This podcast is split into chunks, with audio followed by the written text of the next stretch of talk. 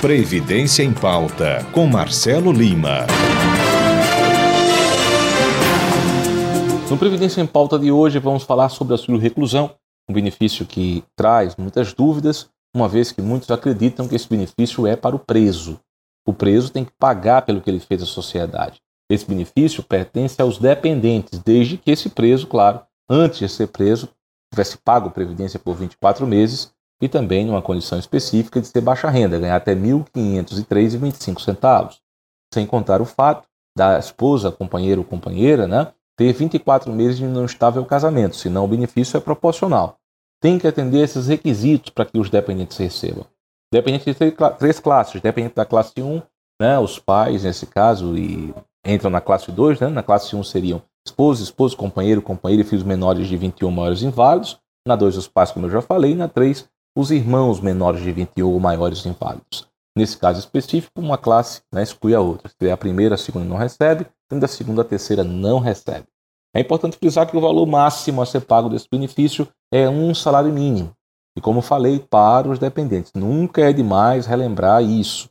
Né? Preso tem que pagar pelo que ele cometeu. É importante dizer que não é um benefício social, é previdenciário, ou seja, houve contribuição. E muitas pessoas fazem comparações e questionamentos que fogem de qualquer contexto. Como, por exemplo, para a família da vítima, ganha o quê? Né? Então não há esse tipo de questionamento porque eu estou falando de um seguro que é individual. Essas outras situações são vistas pelo Estado. Se há alguma indenização para as famílias, as pessoas, enfim, que sofreram algum tipo de, de, de prejuízo, aí cabe ao Estado fazer a indenização. No caso nosso, é um regime né, que você tem como contribuir e ter acesso a benefícios se acontecerem alguns fatos geradores, entre eles a prisão né, desse, dessa pessoa, desse segurado, basicamente em regime fechado.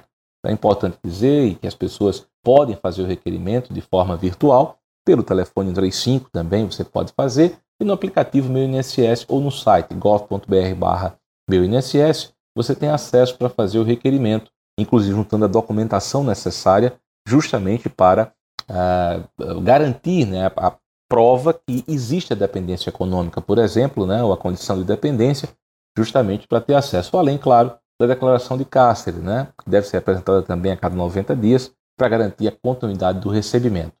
Uma vez feito isso, é né, só aguardar né, o resultado, colocando a documentação diretamente pelo aplicativo, pelo site, você vai ter acesso sim também para acompanhar o processo. Tempo mais de 30 a 90 dias para que haja conclusão.